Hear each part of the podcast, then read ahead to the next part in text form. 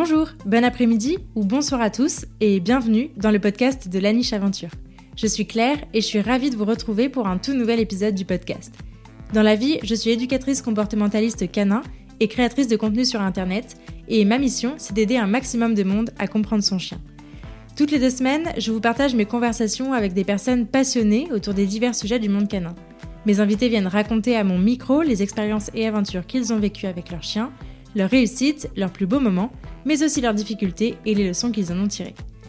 Juste avant de lancer cet épisode, je vous invite, si ce n'est pas déjà fait, à me soutenir financièrement sur Tipeee si vous le souhaitez, ou plus simplement à vous abonner et à laisser 5 étoiles et un commentaire sympa sur l'émission dans votre appli de podcast préféré.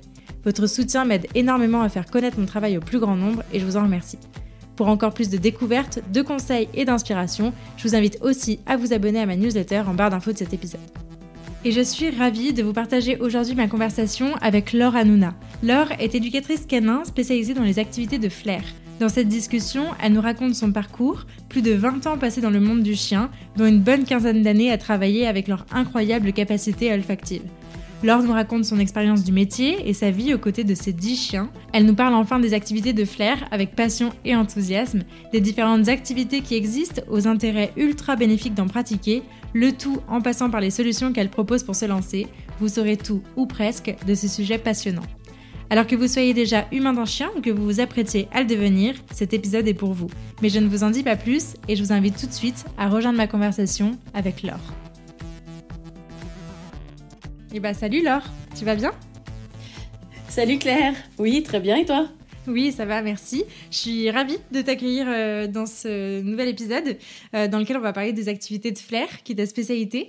Euh, du coup, Laure, est-ce que tu peux te présenter? Dis-nous un peu qui tu es. Alors, avec plaisir. donc, moi, je suis éducatrice canin depuis maintenant à peu près 22 ans et fondatrice de l'école Chien Zen, qui a été en tant que telle créée en 2016. Ok. Et bah, si, on, si on parle plus particulièrement de tout ce qui est travail de flair, en fait, j'ai débuté la détection il y a 10 ans. Euh, d'abord comme professionnel et puis euh, depuis 2017, euh, ben, je propose des stages de détection sportive ou de loisirs. Ok, ça marche. Voilà, grosso modo. Très bien. Alors, je crois que tu as beaucoup de chiens. Est-ce que tu peux nous les présenter? Alors, effectivement, j'ai 10 chiens que je vais présenter brièvement parce que sinon, on y passe deux heures juste pour les présentations des chiens. Donc, en fait, j'ai 9 Levitt Bulldog, qui est une catégorie, on va dire, ou une sous-catégorie de Old English Bulldog. Et j'ai aussi une euh, malinoise croisée bulldog, parce qu'évidemment, il fallait pas que je sorte euh, trop de ma zone de confort. Donc, je vais en fait, euh, les, je me suis dit que j'allais les présenter du plus vieux au plus jeune. Allez, très bien. donc, on va commencer par Vénus, qui a 14 ans et demi. Donc, elle, si je peux la décrire, c'est pour moi, c'est une force de la nature. Parce que déjà, pour un bulldog, 14 ans et demi, c'est quand même assez incroyable. Oui. Et en fait, euh, elle, c'est la seule que j'ai pas eue toute jeune. Euh, en fait, elle a été, euh, je l'ai importée des États-Unis. Elle est arrivée chez nous quand elle avait 4 ans. Mais une semaine après son arrivée, on avait l'impression qu'elle était là depuis toujours. Et, et c'est là où ça m'a vraiment assez impressionné de voir la résilience qu'ont les chiens. De changer de continent, changer de famille, et puis voilà, ça va. Ok. Donc ensuite, j'ai euh, qui a 11 ans et qui est aussi de ma première portée. Donc elle, en fait, euh, c'est un peu mon ombre. Et en fait, Angie, euh, ça a été mon premier chien de détection de punaises de lit. Donc c'est un petit peu avec elle, euh, finalement, que cette grande aventure qui, qui, bah, qui, continue et perdure a commencé. Et aujourd'hui, avec elle, je fais de la détection sportive et elle est aussi chien de thérapie assistée par l'animal. Ok, d'accord c'est quelque chose que je fais bah, du coup depuis 20 ans. Elle, c'est mon troisième chien de thérapie. Et euh, je le fais de, manière complètement bénévole. Euh, c'est une association euh, à Genève, enfin en Suisse. Et, voilà. Et ça, c'est un autre pendant de ma vie que, j'apprécie aussi. ok, trop bien, trop cool. C'est chouette d'être multi-activité comme ça, d'avoir plusieurs casquettes, c'est cool. Ouais, ouais. ensuite, on a B2, donc B2, qui a 10 euh, ans et elle, elle est issue de ma deuxième portée. Et euh, elle, si je devais la caractériser, c'est un peu un chien-chat. Elle est hyper indépendante, euh, voilà, c'est l'électron libre du groupe. Et elle, elle a été mon deuxième chien de détection de punaises de lit. Ok. Et c'est vrai que ben, du coup, j'avais la chance d'avoir. quand j'ai commencé avec NJ, ben, après, Bitou est arrivé un an après. Et, et, je me suis dit, ben, c'est quand même sympa finalement d'avoir peut-être un deuxième chien. Et j'ai aussi tenté l'aventure avec elle. Et puis, alors, c'est deux styles. NJ et B, c'est deux styles complètement différents, mais justement, ça a été hyper enrichissant ben, d'avoir des, des, des, caractères différents et de voir qu'au final, euh, euh, ben, le, le, résultat peut être le même. Ensuite, j'ai Kaki, euh, qui a bientôt 10 ans. Alors lui, c'est le bon gars, l'ami de tout le monde. Humain, chien, chat, voilà, il aime tout le monde. Et et du coup, lui, en fait, c'est un peu, euh, c'est mon assistant euh, quand, euh, ben, quand il s'agit de mettre à l'aise, par exemple, des chiens ou quand je dois travailler sur de la réactivité intraspécifique. Donc, évidemment que je fais toujours attention de le préserver. Hein. C'est assez rare que je l'utilise, mais mm. quand c'est nécessaire, il se prête au jeu assez volontiers. Ok, trop cool. Ensuite, on a Bubble, 8 ans. C'est le seul de mes chiens, en fait, qui a jamais rien fait de particulier à part dormir. Et euh, Bubble, elle est, aussi, euh, elle est aussi née chez moi. Ok, très trop bien. Ah, donc après, j'ai eu un bon, parce qu'après, on a, on a ça c'est un petit peu pour les vieux. Et puis après, on a les, euh, les cinq plus jeunes. Donc on a Lomi qui a 4 ans et demi, qui est une fille de Bi. Et alors elle, c'est un concentré de joie de vivre et avec un physique très sportif. Et avec elle, en fait, je fais un peu de dog parcours. Ok, d'accord, très bien. Ensuite, on a Zen, qui a aussi 4 ans et demi, qui est une fille de Bubble et Kaki. Et ben zen, euh, bah, elle est zen. Voilà. Euh, c'est une chaîne calme. Bon, après, quand il faut y aller, euh, elle peut aussi être extrêmement rapide, mais les deux natures plutôt placides. Et, et, en fait, avec elle, je fais de la détection sportive et elle est aussi chien de thérapie assisté par, par l'animal.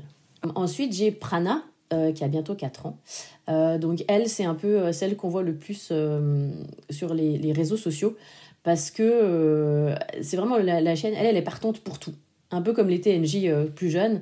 Et euh, c'est vrai qu'elle a un côté assez clownesque. Et Prana, c'est la petite fille d'Enji et de Kaki. D'accord, ok. Donc chez moi, c'est une histoire de famille. Hein. C'est, ce que je suis en train de comprendre. Il y a une histoire d'arbre généalogique qu'il faut essayer de visualiser dans l'histoire. ouais, ouais, non, mais j'avouerais que c'est un peu compliqué. Il n'y a pas beaucoup de gens qui, qui, qui, arrivent à retenir tous les noms de mes chiens et même rien que les identifier sur les photos, c'est pas toujours évident. Donc euh, il n'y a pas de souci, je me, je me formalise pas. ok. Ensuite, on a June, euh, qui a 3 ans. Euh, elle, elle est assez facile à identifier parce que c'est elle la seule qui a les oreilles dressées et le nez long. Euh, en fait, c'est la demi-sœur de Prana et voilà, c'est un peu l'intrus du groupe. D'accord. Puisqu'elle est croisée Malinois Bulldog. Donc la maman Bulldog et papa Malinois. D'accord, ok.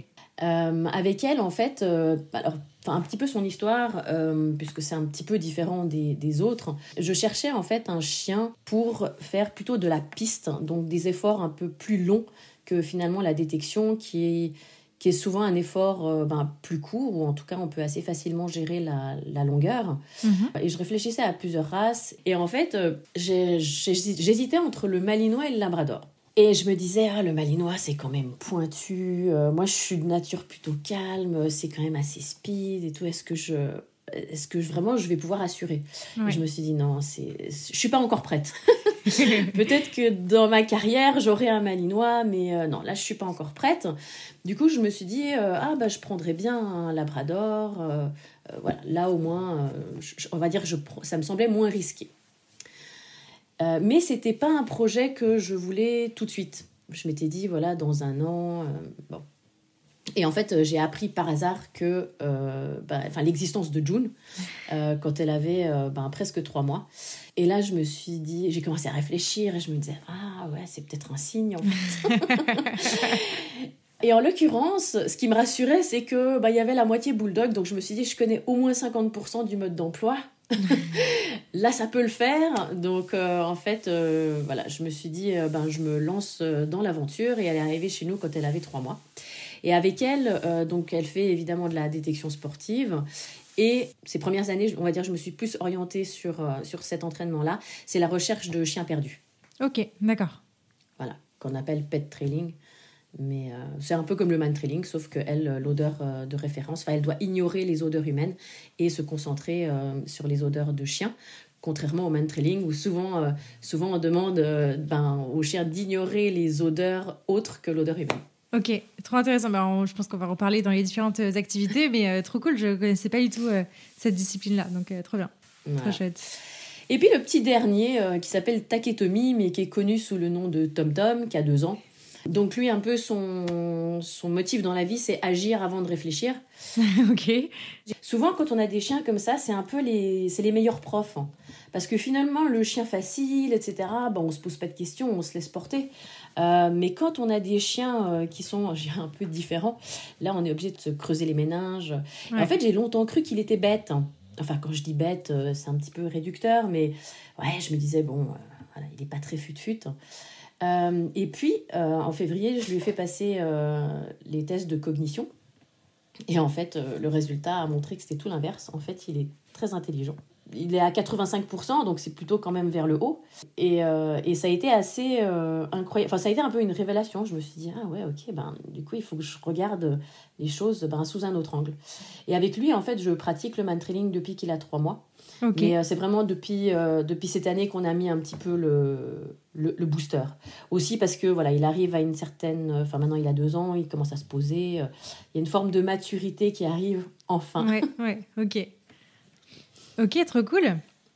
Bah, merci voilà pour, pour, les 10. pour toutes ces présentations, c'est super chouette. Et puis finalement, c'est marrant parce que tu as, euh, quand même une, une race, on va dire, euh, un peu unique qui fait un peu fil conducteur dans tous ces chiens, mais finalement, ça, donne l'impression quand même qu'il y a des, des, profils euh, assez différents sur, chacun d'eux. Donc, c'est très, très intéressant. De, de, voir ça, ça, ça confirme encore qu'il ne faut pas s'arrêter qu'à la race et que l'individu compte.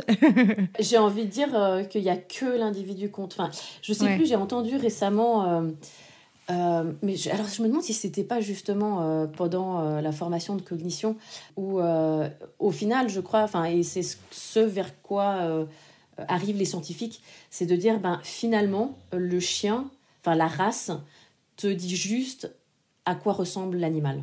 Hmm c'est juste une indication quelque part esthétique. C'était bah, si tu prends un braque de Weimar, ok, tu sais qu'il va être qui va être gris, euh, qui va être euh, élancé, qui va être euh, relativement grand, etc. Et si tu prends un bichon, tu sais qu'il va avoir les poils frisés, voilà. Et, et, la conclusion, c'est enfin, voilà, de plus en plus, au niveau scientifique, maintenant, ils s'intéressent à plus à l'individu qu'à la race, parce que dans les races, et à force justement d'étudier plein de chiens différents il y a maintenant une énorme base de données qui est mondiale, puisqu'on peut participer euh, online euh, depuis chez soi et tester euh, son chien. Alors moi, ce que j'ai fait, c'est un peu différent. Si tu veux, on peut en revenir, enfin y revenir plus tard. Mais, mais c'est vraiment, aujourd'hui, on sait que c'est l'individu. Il y a des... C'est comme pour les humains, ils ont fait un petit peu des, des caractéristiques, enfin des... des je peux pas dire des cases, mais oui, des types de personnalité. Ouais mais au final, euh, un petit peu indépendamment euh, des races. Des races, ok, ok, ok. Non, c'est super intéressant. C'est vraiment, euh, c'est vraiment intéressant comme, comme question. Je pense qu'effectivement, c'est un peu l'avenir va un peu là-dessus aussi de se détacher de, du côté enfermé dans des, dans, des, dans des cases des races plutôt que d'aller chercher sur des tempéraments et des motivations, etc. Donc, c'est intéressant. Trop cool. Ouais, je pense clairement. Une question que je pose euh, souvent euh, à chaque, à chaque invité, c'est ton expérience antérieure avec les chiens euh, avant de les avoir. Est-ce que toi, tu as toujours grandi entouré de chiens ou est-ce que c'est venu un peu plus sur le tard? Comment ça s'est fait pour toi Du coup, on va pouvoir reboucler sur ton parcours aussi? Ouais, alors non, en fait, moi, j'ai pas grand... enfin, j'ai pas grandi avec des chiens. J'ai pas grandi avec des chiens à la maison parce que en fait, mon père était totalement opposé euh, au fait qu'on ait un chien à la maison. Euh, pour lui, euh, pour avoir un chien, fallait avoir un jardin, sauf que nous, on était en centre-ville, en appartement. Et que du coup, j'ai essayé pendant 22 ans, et pendant 22 ans, on m'a dit non. Euh, ce qui fait que, en fait, euh, ben, j'ai eu des chiens de substitution. Dès que je voyais un chien, je me précipitais dessus. Enfin, c'était presque dangereux. Mais euh, j'ai eu plusieurs chiens de, substitution donc je me, dont je me souviens très bien. Il y avait une voisine de ma grand-mère qui a, qui a, eu des caniches. Donc, et elle les avait tous appelés Peggy. Moi, j'ai connu Peggy 1, Peggy 2 et Peggy 3. Ok. Voilà. Il y a, y a eu, je crois, elle changeait de couleur, mais elle gardait le même nom. Ok. c'était assez. Bon, voilà. J'étais tout le temps fourrée chez cette voisine pour profiter euh, du chien. Et elle, je pense que bah, elle profitait euh, d'une présence. quoi. Donc chacun y trouvait son compte. Euh, je me souviens aussi que je promenais le berger allemand du concierge de ma grand-mère. Après, j'ai une, une amie d'enfance qui a pris un golden. Donc, genre, une fois par semaine, je demandais si je pouvais aller le promener. Donc voilà. Je m'accrochais un petit peu aux chiens que je trouvais à droite, à gauche. Euh, et puis quand j'ai eu mon, mon, appart, euh, j'étais encore en études, donc c'était pas forcément le moment. Euh, ben, enfin, j'étais pas assez disponible hein, finalement pour avoir un chiot. Et à un moment donné, donc vers quand j'ai eu mon, mon, diplôme et que je commençais sérieusement à réfléchir à avoir un chien, j'ai gardé le chiot Doberman d'un ami pendant un mois. Et c'est des chiens qui sont euh, hyper intelligents, très toniques. Donc, euh, il m'a bien fait tourner en bourrique. Ça a été un mois euh, un peu, je vais pas dire douloureux, mais voilà, j'ai dû beaucoup me remettre en question. surtout que c'était un petit peu la première fois finalement que j'avais un chiot, parce que les autres chiens, c'était toujours des contacts avec des chiens adultes. Et je me suis dit, bon, j'ai survécu à ce chien, je peux survivre à n'importe quel chien. et et du coup, euh, ben, peu de temps après, euh, Nuts, mon premier chien qui était un bulldog anglais, est arrivé dans ma vie. D'accord, ok. Ok, trop chouette. Donc du coup, déjà un bulldog euh, à l'époque, tu as, toujours tourné autour de cette race-là. Pourquoi il y avait... c'est quoi que t'aimes chez cette race? C'était quoi un peu des critères de recherche à l'époque? Comment tu t'es tourné vers cette race-là? Ben, J'ai envie de dire... Enfin, je pourrais dire par hasard, mais en fait, ça a été un petit peu par euh, élimination. En fait, j'ai toujours été attirée par euh, les grands chiens, mais à l'époque, j'habitais euh, dans un tout petit appart et je me voyais mal avec un dog allemand qui aurait pris la moitié du salon. donc je regardais un petit peu différentes races. J'avais à l'époque, c'était vraiment les. Faut, faut, faut, se remettre dans le contexte. C'était en 97. Ok. et, et c'était vraiment les débuts d'Internet. Et, euh, et, du coup, euh, c'était, on n'avait pas euh, accès comme ça. voilà, tu regardes sur YouTube, tu regardes des tutos ou tu as, des listes. donc j'avais acheté un livre. Ouais. C'était encore l'époque où on utilisait beaucoup le papier. j'avais acheté un livre sur les races et, et en fait, il y avait chaque fois des petits descriptifs, donc je regardais. j'aimais beaucoup aussi le dog de Bordeaux, mais voilà, ça restait quand même un grand chien. Et du coup, je me suis fixée sur un petit, enfin finalement le plus petit molosse euh, sans être trop petit, et c'était le bulldog anglais. Ok. Quand j'ai eu Nuts, moi j'ai eu une chance euh, inouïe, euh, c'est que même si c'était un bulldog anglais, il était quand même assez sportif pour sa race. D'ailleurs, je croisais souvent des gens qui me disaient Ah, mais il court et euh, j'étais là, euh, oui. Mais je me suis quand même rendu compte euh, bah, qu'il avait bah, malgré tout des limites en termes physiques, surtout quand on promenait bah, avec la Rottweiler de mon conjoint. Hmm. c'était, voilà, parce que pour le coup, la chaleur, c'était quand même plus compliqué. Et, et en fait, Nuts avait deux ans quand je me suis dit, je, je, prendrais bien un deuxième chien. Et j'ai découvert en même temps, et là, ben, sur Internet, le Levitt Bulldog et le Bulldog américain. Donc en même temps, j'ai découvert ces deux races. Mais en fait, comme j'arrivais pas à choisir est-ce que je préfère un Levitt Bulldog ou un Bulldog américain, eh ben en fait, euh, j'ai pris euh, une de chaque. Voilà. Et euh, Ouais, moi je suis comme ça, si j'arrive pas à choisir, euh, je, allez, je prends D'accord, ok. et en fait, euh, ben, Pashmina, euh, qui était la Lévite, elle est née en France, et Pixie, la bulldog américaine, je l'ai fait venir des États-Unis. Ok. Et, et, voilà, donc très vite, en fait, je me suis retrouvée, enfin, on a vécu avec quatre chiens, donc voilà, c'est, on a vite eu bah, cette expérience de groupe. Mm. Et je pense que, le, en fait, le, le bulldog, c'est me plaît et me correspond parce que c'est un chien qui en fait un petit peu qui a sa tête, mais qui est généreux et qui fait euh, preuve d'une grande adaptabilité. Et, euh, et c'est probablement euh, des, des, des, points communs qu'on partage. Ouais, c'est clair. Trop cool. Alors c'est vrai que maintenant, après 26 ans de bulldog, j'ai envie de découvrir d'autres races. Parce que June, en fait, m'a finalement un petit peu ouvert à d'autres choses. mais je pense que jusqu'à ma mort, il y aura toujours un bulldog à côté de moi. ah, c'est beau, c'est chouette. Ok, bah écoute, merci de, merci de nous avoir euh, raconté euh, tout ça. C'est, euh, chouette. C'est, c'est une belle aventure que tu vis avec eux, en tout cas. je voulais revenir un peu sur toi, ton parcours professionnel. Du coup, tu nous as dit que ça fait 22 ans que tu es éducatrice canin c'est ça. Est-ce que tu pourrais revenir un peu là-dessus? Comment tu as découvert ce métier il y a 22 ans? Et euh, comment tu as décidé d'en faire le tien? Alors que c'était pas encore euh, c'était pas un truc euh, aussi courant que maintenant, on va dire. Même si est-ce qu'on peut appeler ça un métier courant, je suis pas sûre mais comment ça s'est fait pour toi? Oui, bah peut-être un, peu plus courant qu'à l'époque, enfin. Ouais. donc je, je, viens d'expliquer un petit peu bah, comment j'ai eu Nuts, mon premier chien. Mm. Et puis bah, finalement quand il avait deux ans, donc assez vite, j'ai Pixie et Pashmina qui sont arrivés. Et ça, c'était dans les années 2000. Et, enfin, tout début 2000. Et là, je me suis dit, bon, ok, t'as trois molosses, t'as pas le droit à l'erreur. Donc je pense qu'avec Nuts, j'ai fait à peu près toutes les bêtises qu'on peut faire quand, quand on est novice et qu'on n'a absolument aucune euh, connaissance en éducation canine. Et euh, je me suis dit qu'avec Pixie et Pashmina, je voulais pas refaire les mêmes erreurs. Donc j'ai en fait, euh, je me suis inscrite dans un club. et au bout d'une année, on, vient me demander comme ça, on, écoute Laure, est-ce que tu voudrais pas donner des cours? Et, et, moi j'ai dit oh, non, c'est pas mon truc. Moi, à l'époque, je travaillais dans, dans la haute horlogerie euh, et c'était pas, voilà, c'était pas. En plus, c'était pas un métier à l'époque. Euh, et là, en plus, enfin, on parlait même pas de métier. C'était voilà, moniteur en éducation canine et ça me disait pas trop. Ils sont revenus plusieurs fois comme ça. Ils m'ont dit ah mais tu pourrais d'abord faire six mois comme assistant puis tu regardes si ça te plaît. Puis là, je me suis dit ouais bon bah j'ai pas grand chose à perdre. Et du coup, euh, bah, j'ai accepté et puis, puis là j'étais fichue quoi. tu as poussé la porte. Oui, enfin, j'ai ouvert la porte et euh, elle s'est jamais refermée.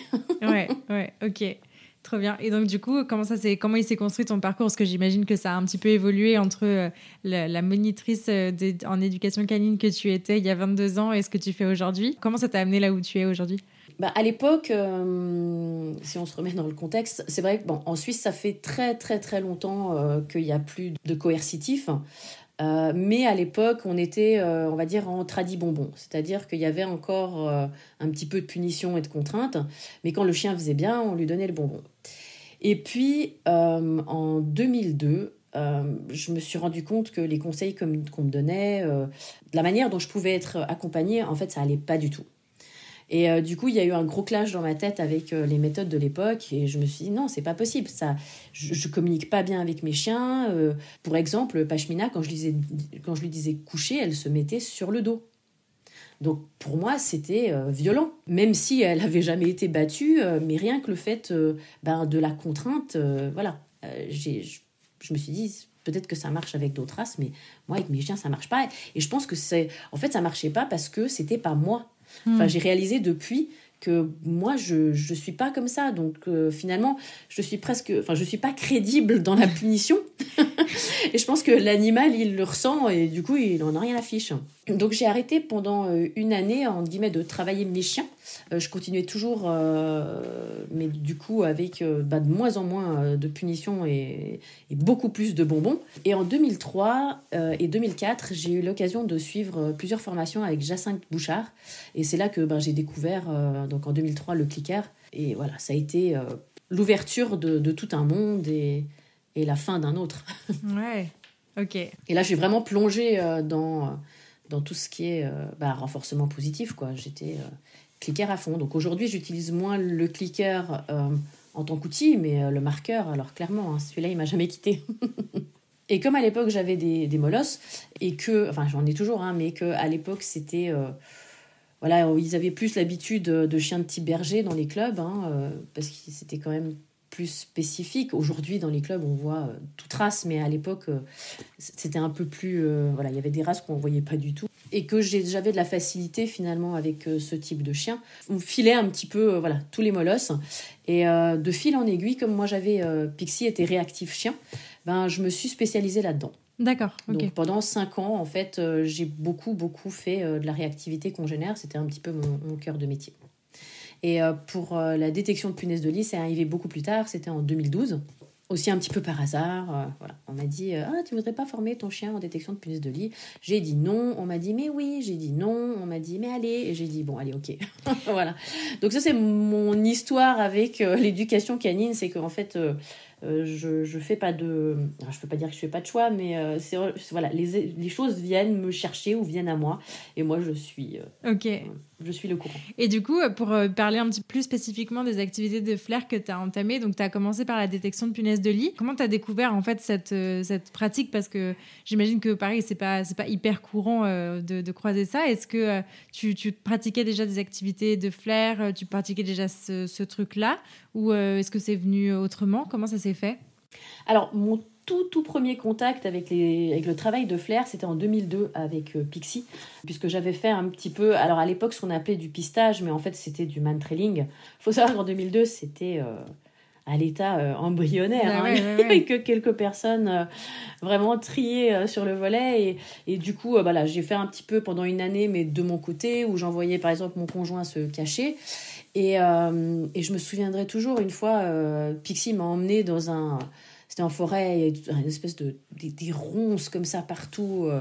et je me disais non mais il n'a pas pu passer par là. Et donc on finit la piste, elle retrouve euh, mon conjoint et euh, et je lui dis non mais t'es quand même pas passé là le truc de ronces. Il me dit si si. Et bon alors déjà je lui ai dit t'es sympa la prochaine fois t'es vite. et, et là je me suis dit waouh enfin ça m'a vraiment déjà à cette époque j'ai pu constater que enfin c'était quand même assez épatant pour le petit humain que j'étais. Et en plus euh, ben à l'époque j'avais zéro j'avais très très peu de connaissances euh, et alors en travail de flair j'étais à zéro effectivement. Euh, et puis j'ai fait ça pendant une année. Mais comme il n'y avait pas vraiment ni d'entraîneur ni de, structure d'entraînement bon c'était difficile de progresser tout seul de son côté et puis en 2009, euh, et ça je l'ai fait avec un autre chien qui s'appelait Hudson, on a fait avec une copine pendant là aussi une année, euh, on entraînait nos chiens en man trailing et euh, c'était rigolo parce que pareil à l'époque il n'y avait pas grand chose et je me souviens que j'avais acheté à peu près tous les livres que j'avais pu trouver, dont certains en allemand, d'autres en anglais, enfin La fille qui est un peu désespérée. Et voilà, on avait un petit peu fait comme ça. Donc ça, c'est un, petit peu euh, ce que je connaissais du travail de Flair. Et euh, pour les punaises de lit, euh, en fait, c'est une collègue un jour qui m'appelle et qui me dit Ah, t'as vu, il y a un article dans le journal sur un gars qui fait de la détection de punaises de lit à Genève. Et moi, je lisais plus les journaux. donc, je lui dis Bah non, j'ai pas vu. Elle me dit Ah, mais ça te dirait qu'on fasse ça? Je dis Alors écoute, déjà, je sais pas ce que c'est une punaise de lit. Et, et en plus, bah, moi, j'ai été bulldog. Hein, je pas. Voilà. pour moi, alors je connaissais le mot détection, mais donc j'avais, voilà, dans, dans ma tête, c'était euh, Labrador, euh, Malinois, Berger allemand. ouais, ouais. Les, les, grands classiques, quoi. Et euh, du coup, j'ai dit, écoute, non, non. Et elle me dit, ah, mais réfléchis. J'ai dit, oui, oui. Enfin, voilà, je me suis dit, je vais lui faire plaisir. Elle me rappelle deux semaines plus tard. Elle me dit, alors, t'as réfléchi? Je dis, j'ai réfléchi à quoi? Elle me dit, bah, tu sais, pour les punaises de lit. Et j'ai dit, bah, non. Enfin, je t'ai dit que c'était non. Elle me dit, mais allez. Puis bon, je me suis dit, euh, je pense qu'elle a besoin euh, qu'on soit deux. Donc, je vais le faire. De toute façon, ça marchera pas, mais ça me fera toujours une expérience. Et effectivement, euh, bah, encore une fois, à l'époque, il n'y avait pas de formation type. donc, j'ai un petit peu essayer de regarder avec mes compétences ce que ça pouvait donner. Et j'ai trouvé, euh, je sais pas, peut-être 35 et 10 vidéos sur YouTube à l'époque de gens qui faisaient de la détection de punaises de lit euh, aux États-Unis, évidemment, avec leurs chiens. Et j'ai un petit peu regardé comment ils faisaient et je me suis inspirée de ça. Et, et voilà. Ok. Et au final, j'ai eu deux chiennes certifiées. ok. Et donc, du coup, c'est intéressant parce que donc, au départ, ce qui te ce qui te bloquait un peu, c'était euh, c'était bah, le fait que tu avais des bulldogs et donc qui dans ta tête, c'était pas fait pour ça. Et il s'est avéré que bah, tu t'es spécialisé là-dedans et que maintenant, euh, euh, on, est, on est quoi On est 10 ans après, 20 ans après euh, tu, tu, fais, tu fais toujours ça à fond et toujours avec des bulldogs. Je trouve que c'est un, un beau message aussi. qu'on parlait des races au début, de pas trop s'arrêter à la race et de, de mettre nos chiens dans ces cases-là et de les sortir un petit peu pour aller voir leur personnalité et leur capacité. je trouve que c'est d'autant plus un beau message. Oui, bah, et puis bah, du coup, euh, moi je dis souvent, euh, si moi je peux le faire avec un bulldog, on peut le faire avec n'importe quelle race. Ça, c'est la conclusion à laquelle je suis arrivée. Ouais, ok. Trop cool. Voilà, en 2012, euh, j'ai fait à peu près la détection de punaises de lit jusqu'en 2016. D'accord. mais en fait, en 2015, j'ai eu ma fille et ça devenait un petit peu. C'est quand même une activité qui est très contraignante et c'était un petit peu incompatible avec la présence d'un bébé, mm. parce qu'il faut être hyper disponible pour la détection de punaises de lit, mais pour un bébé aussi. Voilà. Et à l'époque, euh, ben, il y a, alors là, pour le coup, c'est deux copines différentes qui commençaient à me dire euh, T'as vu aux États-Unis, il y a un truc, euh, ça s'appelle. Enfin, ils font de la détection sportive, c'est Nosework, Scentwork. Tu voudrais pas ben, donner des, des cours de détection sportive? Et Moi, je disais Ben non, enfin. moi j'ai autre chose à faire. voilà. Et en fait, euh, ben, pareil, elles m'ont eu à l'usure et j'ai dit ok. Donc en 2017, euh, j'ai donné le premier stage et puis ben, voilà. finalement, euh, ça s'est jamais arrêté et, aujourd'hui, ben, c'est ma spécialité. Et du coup, tu as créé Chien Zen en 2016. Tu me disais, c'est ça, c'était à, petit peu près, à peu près à ce même moment. Tu as un peu renouvelé ton activité du coup en, en passant à cette activité-là? C'est-à-dire que, en fait, moi, en 2003, euh, je me suis dit, bon, maintenant, euh, je vais prendre un chemin. Euh, autre que la haute horlogerie. Je vais vraiment aller vers le chien, c'est ça qui me plaît. Mais en 2003, c'était c'était pas un métier éducateur canin. Je pense qu'en Suisse, il devait y avoir deux gars qui en vivaient. Enfin, et, et c'était pas dans les mœurs. Et il, il, fallait que je trouve autre chose. Et en fait, pendant dix ans, j'ai eu un magasin pour animaux. Parce que ça, du coup, euh, je savais qu'on allait me prêter de l'argent, j'ai trouvé les fonds, etc.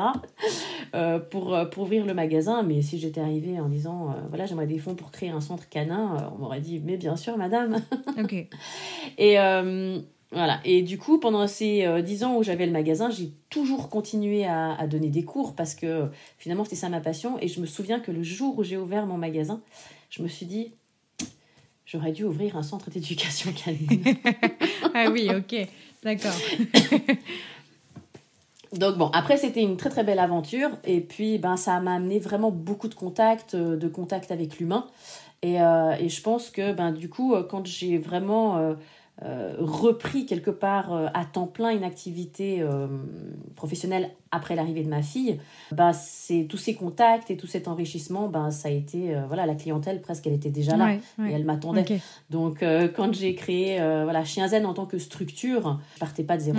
Ok, c'est hyper intéressant comme, comme parcours. effectivement, c'est, j'ai, eu, j'ai eu l'occasion d'interviewer plusieurs personnes comme ça qui ont, on va dire, allez, plus de plus de 10 ans de, de métier euh, euh, avec les animaux ou avec les chiens. Et, euh, et c'est vrai que c'est du coup des parcours très très variés et très diversifiés parce que bah, ce postulat de départ, l'éducation canine, ce n'est pas vraiment un métier on peut pas vraiment en vivre. donc c'est hyper intéressant de voir aussi comme ça a évolué en si peu de temps finalement parce qu'on n'est pas on pas 100 ans après quoi quand même. Hein. donc donc c'est vachement intéressant. Non, c'est clair, c'est clair. Et moi, je me dis, mais aujourd'hui, euh, les gens qui commencent directement, enfin, celui qui a, je sais pas moi, 20, 22, 25, et, euh, et, qui, et qui débute, je me dis, mais waouh, dans 20 ans, il sera mais, magique. Parce que moi, ça fait 20 ans que j'apprends, mais, mais finalement, euh, euh, on n'avait pas toutes les infos euh, dès le départ. C'est-à-dire qu'on devait aller chercher. Il y a, je pense, une grosse partie des gens bah, qui ont commencé en même temps que moi, il y avait une partie autodidacte. Mm. On devait aller chercher les infos, acheter les livres. les stages, ça courait pas, pas les rues. et je me dis aujourd'hui voilà, c'est une chance d'avoir euh, toutes ces infos et, d'avoir des écoles. Donc en fait, euh, finalement, tu sors de l'école, tu as déjà un gros euh, bagage théorique. Ouais, c'est clair. Ça remplacera pas la pratique, Mais, mais au moins, tu as, déjà ça et, bien structuré. Chose que nous, on n'avait peut-être pas à l'époque. Ouais, ouais. effectivement, je pense qu'on oublie souvent enfin, moi-même, je suis jeune éducatrice euh, canin, je, commence tout juste. Et c'est vrai que des fois, on oublie euh, que, voilà, il y a encore dix ans de ça, on se formait pas du tout de la même manière qu'aujourd'hui et on commençait pas du tout avec les mêmes bases. Donc, donc c'est bien de remettre les choses en perspective. c'est cool. Euh, du coup, euh, pour enchaîner un peu sur les activités de Flair, qui, est le, sujet de notre épisode, euh, est-ce que tu peux nous rappeler déjà en, bah, quoi ça consiste quelles, quelles, activités, quelles disciplines se cachent derrière ce mot activité de Flair, qui est finalement un, très grand terme Alors, en quoi ça consiste? Ben, Ça dépend un petit peu finalement de l'activité parce qu'on va retrouver des activités qui sont assez différentes. Alors, je ne vais pas toutes les lister, mais on a dans les grandes lignes ben, ce qui est lié au pistage, euh, alors après, ça peut être euh, recherche utilitaire, euh, pistage. puis après, on va aussi avoir des combres. Donc on a aussi des, des disciplines qui vont répondre à des règles quelque part de concours, mais qu'on peut bien évidemment pratiquer en, en loisir. Donc ensuite, on a le man trailing et aujourd'hui, pratiquement tout le monde sait euh, ce que c'est le man trailing parce que c'est vrai que euh, je pense que ces cinq dernières années, enfin voilà, de plus en plus, euh, il y a des éducateurs qui sont formés et qui proposent, donc ça participe à la popularisation finalement de, cette activité et qui, qui, est vraiment une activité fabuleuse. et on va avoir ben, la détection. Donc je dirais que ça c'est un petit peu les, les grandes catégories. Je dirais pistage, man trailing, détection. Avec euh, un petit peu leur spécificité. Mais encore une fois, je dis, euh, je ne vais pas rentrer dans les détails parce qu'après on a la recherche en décombre, euh, les chiens d'avalanche. après on peut décliner, hein, mais sinon, bon, pour les pour les trois grandes activités que un petit peu tout un chacun peut peut, peut faire, c'est voilà, ça va être ça. Ok. Et donc du coup, si on peut creuser un petit peu quand même pour avoir une idée concrète de ce que ça représente. Donc par exemple, le main trailing, c'est la recherche de personnes disparues. Donc voilà, le chien va chercher un humain. D'ailleurs je vous inviterai à aller écouter euh, l'épisode que j'avais déjà enregistré euh, sur, euh, sur le main trailing spécifiquement. Je vous mettrai en barre d'infos. tu as parlé aussi du pet trailing, c'est ça? Où on va chercher plutôt un animal. Est-ce que tu peux nous, nous décrire du coup un petit peu plus ce que sont que la, la détection et puis le pistage? Bah, Du coup, le, le, le pistage, ça va être... c'est assez codifié. Le chien doit plutôt avoir le nez au, au, sol et suivre donc une piste. Euh, et puis, il doit trouver un certain nombre euh, d'objets euh, qui seront laissés sur la piste. Donc, je dirais que c'est quand je dis plus codifié, c'est par rapport, par exemple, au man trailing, où au final, le chien, il peut aller chercher l'odeur un petit peu, entre guillemets, n'importe où. Mhm. et puis, ben, finalement, mon, mon cœur de métier, la détection, la détection sportive, où là, contrairement au pistage ou au man trailing, où le chien est tenu en longe, en détection, on peut travailler le chien en libre ou euh, en laisse, mais en fait c'est entre la laisse et la longe, c'est-à-dire que la longe de 10 mètres ça va être trop grand et la laisse d'un mètre c'est juste pas possible. Donc souvent l'idéal c'est 3 euh, à 5 mètres. D'accord, ok. ok. Et, euh, et, ça, c'est un petit peu l'avantage. Et puis en détection, ben, ce qui est chouette, c'est qu'on peut faire ça aussi bien dans son salon que dans des espaces ouverts, contrairement au man trailing ou au pistage où là, c'est plutôt les grands espaces. Oui, il faut un peu plus de structure et d'accompagnement. on peut pas faire ça tout seul, c'est clair. C'est ça.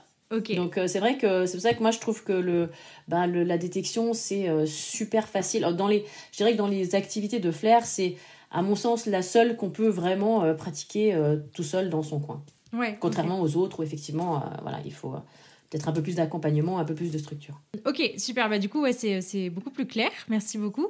Donc, je voulais revenir un peu sur l'intérêt de ce genre d'activité on en avait parlé un petit peu dans, l'épisode sur le main training avec Corentin, mais je voulais euh, avoir un peu ton, point de vue euh, là-dessus, sur euh, toi, ce que ça, ce que ça t'apporte, ce que ça te semble apporter au chien aussi, et puis à la relation humain-chien, parce que je trouve que c'est quand même assez déterminant, ça nous permet un peu de rentrer dans, le monde du chien. C'est quoi un peu ton, point de vue là-dessus? Alors moi, ce, que je, ce qui ressort le plus en fait par rapport, ben, ces quelques années que, que je l'enseigne, c'est alors moi ce qui m'épate à chaque fois, c'est la rapidité à laquelle euh, les chiens comprennent ce jeu-là. Euh, alors je dis toujours euh, chercher, il n'y a pas besoin de leur apprendre. Et c'est souvent, en fait, ben, quand on va travailler un peu plus approfondi, ça va être la désignation qu'on va devoir leur enseigner, c'est-à-dire nous dire qu'ils ont trouvé, mais chercher et trouver, ça, ils ont zéro souci. Et ce qui est chouette, enfin, ce qui, à mon avis, est vraiment le point fort, mais là, ce serait finalement valable dans toutes les activités de flair, c'est que le chien est cette fois-ci le maître.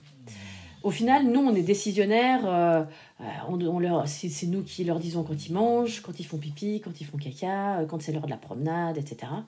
Euh, donc au final, ils sont très dépendants de nous. Et là, en l'occurrence, ce que je trouve très beau, c'est que c'est nous qui sommes dépendants d'eux. Et on va devoir vraiment faire confiance au chien. Et alors évidemment, qu'on l'accompagne, hein, c'est quelque chose qu'on pratique à deux, ou bah, la balade, on le pratique à deux, mais souvent c'est nous qui sommes décisionnaires. Là, on le pratique à deux, mais c'est le chien qui est décisionnaire. Et c'est vraiment ça qui me plaît parce que ça va vraiment valoriser le chien. Et, euh, et, surtout quand, par exemple, euh, alors on parlait dans les, dans les cas de problèmes de comportement, euh, où parfois ben, l'humain est un petit peu découragé, c'est pas toujours facile d'accompagner un chien et de, vivre avec un chien qui est, réactif ou même qui a des problèmes de peur.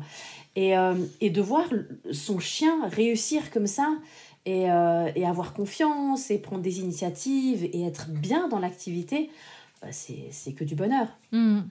c'est clair, ça, ça change tout à la, à la relation, à la perception qu'on a de son chien aussi. Ouais. Et, euh, et si parfois, euh, bah, justement, la sortie peut être euh, bah, un effort que l'humain doit, doit, doit, fournir parce qu'il sait qu'il va être peut-être confronté à la difficulté de croiser un autre chien, si le chien est réactif avec un autre chien, de se dire, bah, cette fois, je sors pour un entraînement et ça va être top et on va avoir du plaisir. Ah bah, la sensation, elle n'est pas la même. Hein. Euh, et même le regard que l'humain va porter sur son chien va pas être le même. Ouais, c'est clair. Et, et, ça va que renforcer finalement le lien et, aider le chien et l'humain dans l'accompagnement euh, si on parle en l'occurrence de, problèmes de comportement. Mais même pour les chiens qui n'ont pas de problème de comportement, euh, c'est juste, euh, c'est juste top. Et en plus, évidemment, ça répond. Alors je pense que j'ai écouté l'épisode avec Corentin, mais, mais, je, mais je me souviens plus dans, de tous les détails, mais, mais euh, je pense que lui, il a aussi euh, avancé l'argument que, euh, ben, bien évidemment, ça répond à leurs besoins fondamentaux. Hein. parce que le chien, il, il, passe son temps à flairer. c'est une grosse partie, c'est un gros outil pour lui dans sa manière d'appréhender le monde. Et, et là, on satisfait vraiment pleinement à ses besoins. Ouais, ouais, complètement. Ce que j'ai, ce que j'aime bien et ce que tu as souligné aussi, c'était le fait que ça a de l'intérêt à la fois en loisir euh, pour que euh, voilà l'humain et le chien euh, passent un bon moment ensemble. Et, enfin, moi, j'aime bien le, le, fait de rentrer dans le monde du chien aussi par ces activités-là, parce qu'il il, s'agit vraiment de faire un pas de côté et de laisser le nez de notre chien bah, guider l'activité. Donc ça, je, trouve ça super cool. Mais ça a aussi de l'intérêt en modification comportementale, et tu t'en as parlé, en parallèle de rééducation. bah voilà, faire changer un peu la perception que l'humain a de son chien, et aussi ou permettre au chien de prendre confiance en lui. Toutes les compétences un peu qu'on essaye euh, d'amener, euh, nous, en tant qu'éducateurs, dans, ce, dans ces euh, dans ces travaux-là, dans ces travaux-là, je trouve que ça, ça, a vraiment un double intérêt et ça correspond bien un peu à, à, tout ce dont un chien peut avoir besoin. Tu, tu parlais des besoins fondamentaux, donc, donc je, trouve ça, je trouve ça vraiment chouette là, on a abordé euh, l'aspect euh, comportement, mais euh, au-delà de ça, c'est vraiment une activité qui s'adresse, je dirais, à tous les chiens et à tous les humains. parce que, ben, alors surtout quand on a des races comme les miennes, donc les races, je pense particulièrement aux races à poil ras, et qui sont pas particulièrement rustiques. moi, quand il, pleut comme là en ce moment, c'est presque une punition quand je leur dis allez, on va promener. Hein. moi, il y en a, ils font demi-tour et ils retournent se coucher. Donc, euh, quand on veut euh, ben, avoir un chien euh, voilà, qui ait eu quand même une petite dépense dans la journée, c'est vrai que ben, l'avantage, c'est que ben, je peux placer les caches chez moi et puis ben, leur fournir une stimulation mentale parce que la balade, ben, elle va être plus courte parce que j'ai des chiens qui font la tête. quoi. Et puis, donc, il y a ça, il y a aussi le fait qu'on puisse pratiquer avec ben, un chiot. Parce que pareil, hein, un chiot, il peut pas enquiler des kilomètres de balade euh, comme ça. Euh, donc ça va être une alternative. Idem pour le vieux chien. Euh, ou même, moi j'ai eu des, clients avec, bah, des, par exemple, des chiens retraités d'agility. parce que c'est des chiens à 6 ans, 8 ans, qui commencent à peut-être avoir un petit peu d'arthrose. Et, ça permet finalement de continuer à ces chiens-là à avoir une activité, une vie active. Euh, mais euh, quelque chose de, plus adapté. Ok, trop cool. Euh, alors moi, ce que j'aime bien aussi, et tu l'as cité dans, dans l'aspect détection, c'est le fait qu'on peut le pratiquer assez simplement, on va dire, chez soi. Voilà, une fois qu'on a capté un peu les, les premières bases, qu'on a quelques premiers exercices, c'est assez simple de faire ça tout seul à la maison, sans forcément, voilà, être sur un truc très encadré, très structuré avec quelqu'un, avec du matériel, etc. Est-ce que c'est aujourd'hui, toi, tu, tu formes des gens, il me semble, à la détection? Alors tu proposes ça en loisir, mais tu fais aussi des formations, c'est ça? Est-ce que tu peux nous en parler un petit peu? Quand on vient à, mes stages euh, ou à mes cours, moi je fais pas de, tellement de différence entre par exemple détection sportive et de loisirs, parce que pour moi c'est la même activité. Après, la personne qui veut euh, faire plutôt du sport euh, et donc participer à des concours, eh ben, on va peut-être plus travailler la désignation. que si c'est en loisir, au final, que le chien il gratte ou qu'il aboie quand il a trouvé, euh, ou même qu'ils prennent en gueule, c'est pas forcément un problème, mais ça va l'être peut-être plus en, détection sportive. Mais donc finalement, euh, voilà, ça c'est un petit peu la, seule différence. Alors bon, moi j'ai toute une partie euh, cours en ligne, mais quand on a la partie en, présentiel, j'essaie de donner vraiment un maximum d'informations pour que les gens ensuite soient autonomes pour ben, finalement pratiquer chez eux après et, et s'amuser avec, avec leur chien. Donc on va, aborder euh, ben, la théorie, euh, un petit peu la théorie des odeurs, parce que c'est quand même intéressant de, voir quel est le processus que le chien va faire en fonction de où on a placé la cache. Euh, je vais aborder ben, les principes d'apprentissage, etc. Et puis ben, finalement les différents contextes dans lesquels on peut effectuer les recherches. Ok, trop cool. Sans transition, du coup, ça me fait enchaîner sur ma, sur ma prochaine question euh, de comment est-ce que les gens pourraient euh, bah, commencer, s'initier en fait. Euh, voilà, s'il y a des auditeurs qui nous écoutent et qui se disent ah bah tiens, j'ai bien envie de, tester cette, cette pratique assez simplement, on va dire, comme on vient de, de l'expliquer. Qu'est-ce qu'ils peuvent faire pour commencer? Oui, alors pour commencer ben, de son côté, le plus simple à mon sens, et c'est un petit peu finalement le préalable à la détection, c'est ce que je vais appeler les jeux de flair.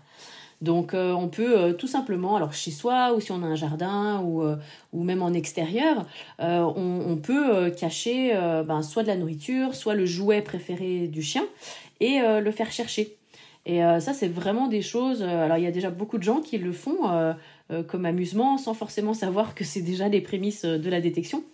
Mais euh, ça, c'est vraiment un petit peu finalement l'exercice de base. Et, au départ, évidemment, on va commencer, peut-être que le chien, il va nous voir cacher, pour qu'il comprenne finalement cet exercice. Et une fois que c'est relativement facile, et ben, à ce moment-là, on va commencer à cacher hors vue. Et au départ, dans des espaces relativement restreints, et plus euh, les compétences euh, du chien euh, ben, se développent et puis plus on va augmenter les zones de recherche. Donc voilà, ça c'est vraiment des choses qu'on peut mettre en place très facilement. On peut le faire avec la nourriture du chien, avec des friandises. On peut même le faire avec des, des articles à mâcher. moi, ça m'est arrivé de cacher, je sais pas moi, une oreille de bœuf ou un sabot. Euh, et puis, bah, vas-y, cherche. Donc, du coup, il y a la, première partie où le chien va chercher, et puis après, il y a la satisfaction de la mastication. Et là, du coup, euh, ben, c'est royal pour le chien. Et euh, si c'est avec le jouet, eh ben, après, on peut enchaîner sur une, partie de jeu. Ok, trop cool. Eh ben écoute, trop, trop chouette. il me semble que c'est quelque chose qui est disponible sur ton site. Tu as un, petit, un petit module, c'est ça, sur les, sur les jeux de flair qu'on peut, prendre, qu'on peut prendre sur ton site, c'est ça? Exactement. Alors donc sur euh, chienzenacademy.com, euh, c'est un cours gratuit euh, sur les jeux de flair où il y a carrément 10 modules avec ben, 10 jeux différents, 10 activités qu'on peut pratiquer. Et donc ça c'est absolument gratuit et n'importe qui y a accès. Trop cool. Et du coup, pour enchaîner sur euh, euh, les, choses qu'on peut euh, recommander, le contenu que tu crées et qu'on peut recommander à nos éditeurs pour s'initier un petit peu à ça, mieux comprendre ce monde-là, parce que c'était aussi le but de cet épisode. Il me semble que tu as écrit un livre sur le sujet et que tu as un podcast complet sur le sujet du nez du chien. tu peux nous en parler un petit peu? Exactement. Alors en fait, ben, le livre, c'est un peu comme, comme ben, vous l'aurez compris ma vie dans le monde du chien, c'est-à-dire je me laisse porter. Et, euh, et en fait, euh, bah, au fil des stages, il y avait une question qui revenait régulièrement, c'est euh, est-ce qu'il y a pas, est-ce qu'il y a un livre sur le sujet? Et moi, je disais oui, oui. Alors, je donnais les références et on me disait ah non, mais en français, parce qu'évidemment, moi, les références, elles étaient en anglais. Et je disais ben non, je suis désolée, en, français, il y a rien, en français, il y a rien, en français, il y a rien. Et, et, au bout de quelques années, je me suis dit bon c'est quand même euh, dommage qu'il n'y ait rien en, français. Et du coup, je me suis dit, ben voilà, à force qu'on me pose la question, est-ce qu'il n'y a pas un livre euh, qui existe Je me suis dit, ben ce livre, je vais l'écrire. Et comme, euh, comme moi, ben, comme tout éducateur canin, ben parfois je, doute de moi, syndrome de l'imposteur. Je me suis dit, mais finalement, qui est-ce que je suis pour écrire un livre? Parce que pour moi, le livre, voilà, voilà, il faut avoir des monstres compétences. Et ben je me suis dit, ben je, je, voilà, je vais me lancer, et puis on verra. au pire, euh, c'est un support de cours. Si j'ai pas, parce que la question c'était de savoir est-ce que j'ai assez de matière pour, euh, pour, écrire un livre? Et je me suis dit, bah, au pire, euh, ce sera un support de cours que je donnerai à la fin du stage. et puis, bah, au mieux, j'atteins mon objectif et ça devient un livre. Et, effectivement, donc je me suis vraiment plongée là-dedans. Et au final, bah, tout le contenu était dans mon cerveau. Donc, il n'y a eu qu'à coucher sur le papier. Et bah, le livre s'est écrit en trois mois. Waouh, génial. Trop cool. Trop trop bien. Bah franchement félicitations et c'est cool d'avoir euh, d'avoir sauté le pas pour le faire parce qu'effectivement euh, il y a plein de sujets comme ça euh, où je, suggère d'ailleurs à mes invités de, de passer à la phase d'écriture parce qu'il y a beaucoup de ressources en anglais mais mais pas encore grand chose en français donc donc c'est cool et il faut qu'il y ait des gens comme toi qui, qui fassent ça donc bravo à toi d'avoir sauté le pas et d'avoir eu le courage de le, de le faire. Et bah je rebondis un petit peu sur ce que tu as dit parce que effectivement c'est dommage parce que les compétences, elles existent. Il y a plein de gens fabuleux qui parlent français et, qui ont des super techniques, des super idées. Euh, donc je les invite vraiment à, sauter le pas. Alors vous, éducateurs canins euh, qui m'écoutez, ou même euh, ben, simplement des personnes qui partagent leur vie avec un chien, n'hésitez pas, quoi. Écrivez, sortez un livre, lancez le pas, lancez-vous dans l'aventure. Et puis après, ben, vous verrez bien. Ouais, c'est clair, c'est clair. Et du coup, pour parler de ton podcast, tu, tu peux nous en parler un petit peu? Oui, bah alors du coup, en fait, le, podcast, je l'ai appelé ben, comme, le, comme le livre. Euh, mon chien a du nez. Euh, et l'idée, c'est, euh, moi j'aime, beaucoup le format podcast. parce que ben, ça s'écoute un petit peu partout, voilà, c'est facile. Dès que j'ai un petit moment, j'aime bien écouter des podcasts. Et ben, là aussi, je me suis dit, il existe des choses en anglais, et malheureusement, il n'y a pas en français. donc, ben, je vais lancer un podcast sur le, flair euh, en français. Donc je parle pas mal de détection, mais euh, j'ai aussi euh, des interviews avec ben, des personnes qui sont qui, pratiquent pas que la détection ou qui même pratiquent d'autres choses. Et, et j'ai plusieurs, ben, évidemment, plusieurs sujets en tête, et notamment des interviews. voilà, j'aimerais un petit peu ouvrir aussi, ben, finalement, à des, intervenants en man trailing, des choses comme ça. Donc j'ai quelques idées en tête, des projets, et, euh, et c'est sûr qu'ils vont se réaliser cette année, mais euh, voilà. Je ne vais pas en dire plus pour l'instant. Ah, trop cool. Trop, trop bien. Bah écoute, euh, j'ai hâte. Franchement, j'aime beaucoup ce podcast que tu, que tu as fait. Je, l'écoute. J'ai commencé à l'écouter il, y a il y a peu de temps. Il était sur ma liste depuis un petit moment. Et vraiment, c'est super, super intéressant. C'est vrai que ça permet vraiment d'aller creuser un sujet en profondeur comme, comme tu le fais. C'est vraiment chouette. Et je trouve que le format podcast encore une fois, s'y prête extrêmement bien puisque c'est le meilleur format qui puisse exister, bien sûr. Bon, du coup, pour te poser la question signature euh, de, cette émission, euh, qu'est-ce que ça a changé à ta vie, du coup, euh, d'avoir un chien? Bon, là, j'ai un peu la réponse en tête. Et qu'est-ce que, tes dix chiens t'apportent au quotidien? Eh ben, je pense que tu seras pas surprise si je te dis que ça a tout changé. Voilà.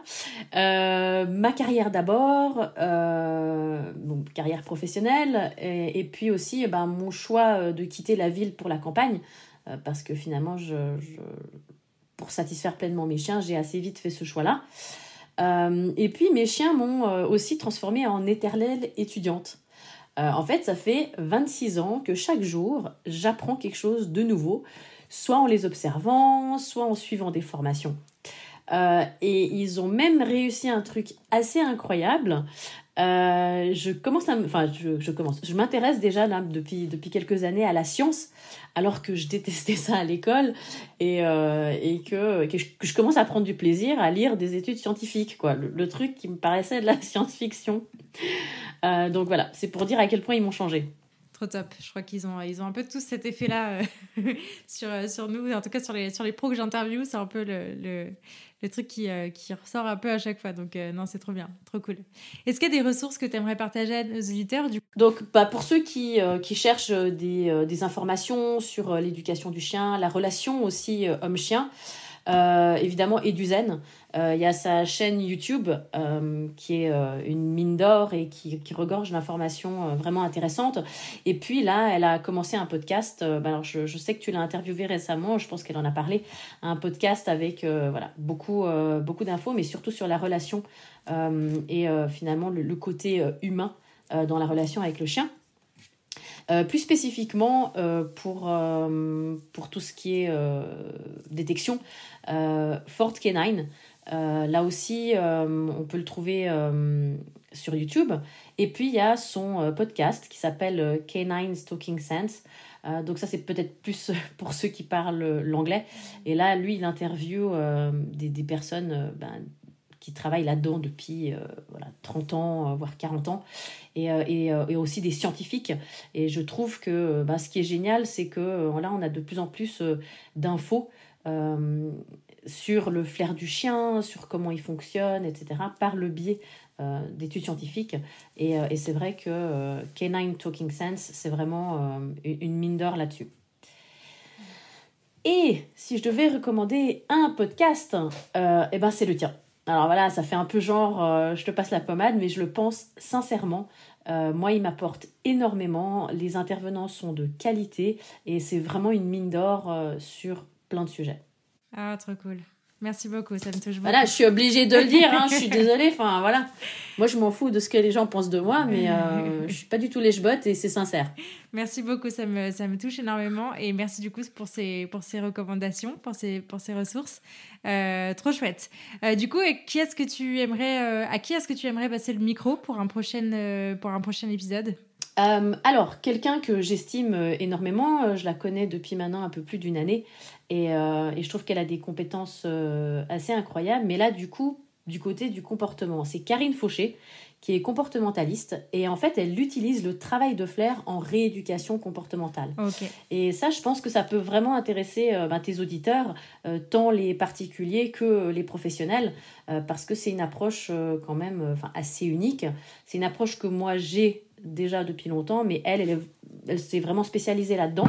Et, euh, et, je pense que euh, voilà, ça peut vraiment intéresser euh, le plus grand nombre. Ok, trop bien. Et eh bah merci beaucoup, hyper intéressant. Je sais pas si tu la connais ou pas. je la connais que de nom. je j'ai jamais, je l'ai jamais rencontrée et j'ai jamais discuté avec elle, mais mais effectivement, j'en ai beaucoup entendu parler à ce titre-là, donc donc ça a l'air hyper intéressant ce qu'elle fait. trop cool. Et eh bah où est-ce qu'on redirige les auditeurs qui souhaiteraient suivre ton travail du coup?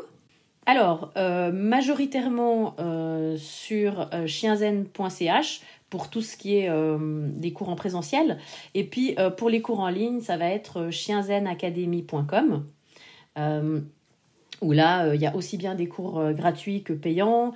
Il y a des cours pour débuter la détection ou même pour affiner euh, bah, si on pratique déjà et qu'on a envie d'aller un petit peu plus loin. Et puis euh, ben, sur les réseaux sociaux, euh, Instagram, Facebook, le podcast, YouTube, pour plein de contenus, contenus gratuits. moi j'aime beaucoup partager, je suis plutôt quelqu'un de, généreux, donc voilà. Trop cool. Eh ben, je mettrai tout ça en barre d'infos. C'est super chouette. Merci beaucoup, Laure, pour cette discussion hyper riche, hyper instructive. Euh, j'étais ravie de faire ta connaissance pour, pour cet épisode. Et, voilà, j'espère qu'on se, qu'on se rencontrera un de ces quatre. parce que ça, ça me, j'aime bien quand même passer à la réalité à un moment donné. donc, donc, merci beaucoup pour, pour cet épisode. Et je suis ravie de t'avoir rencontré. Bah, merci à toi. Merci pour l'invitation. Et j'ai été très, très flattée puisque bah, j'apprécie vraiment ton podcast. Et, et c'est c'est un énorme honneur pour moi d'avoir pu euh, ben, voilà, être présente dans un épisode. Et puis bah, avec plaisir, euh, euh, maintenant que tu as bébé Sioban, Sioban va grandir et pourquoi pas en faire un super chien de, de flair. Yes, j'y songe. j'y songe, j'y songe. Merci beaucoup en tout cas et puis bah, je te dis à bientôt. Merci à toi, à bientôt. Salut. Merci beaucoup de vous être rejoint à ma conversation avec Laure et de l'avoir écouté jusqu'au bout. J'espère que ce nouvel épisode vous a plu et si c'est le cas, je vous invite à en parler autour de vous et à le partager sur les réseaux sociaux en nous taguant lore underscore chienzen et la niche aventure. Pour enrichir votre écoute, ne rien rater des prochaines sorties et pourquoi pas vous faire accompagner dans l'éducation de votre chien, n'hésitez pas à visiter mon site, à soutenir mon travail sur Tipeee, à vous abonner à la newsletter et à me rejoindre sur les réseaux sociaux. D'ici là, prenez soin d'eux, prenez soin de vous et je vous dis à la prochaine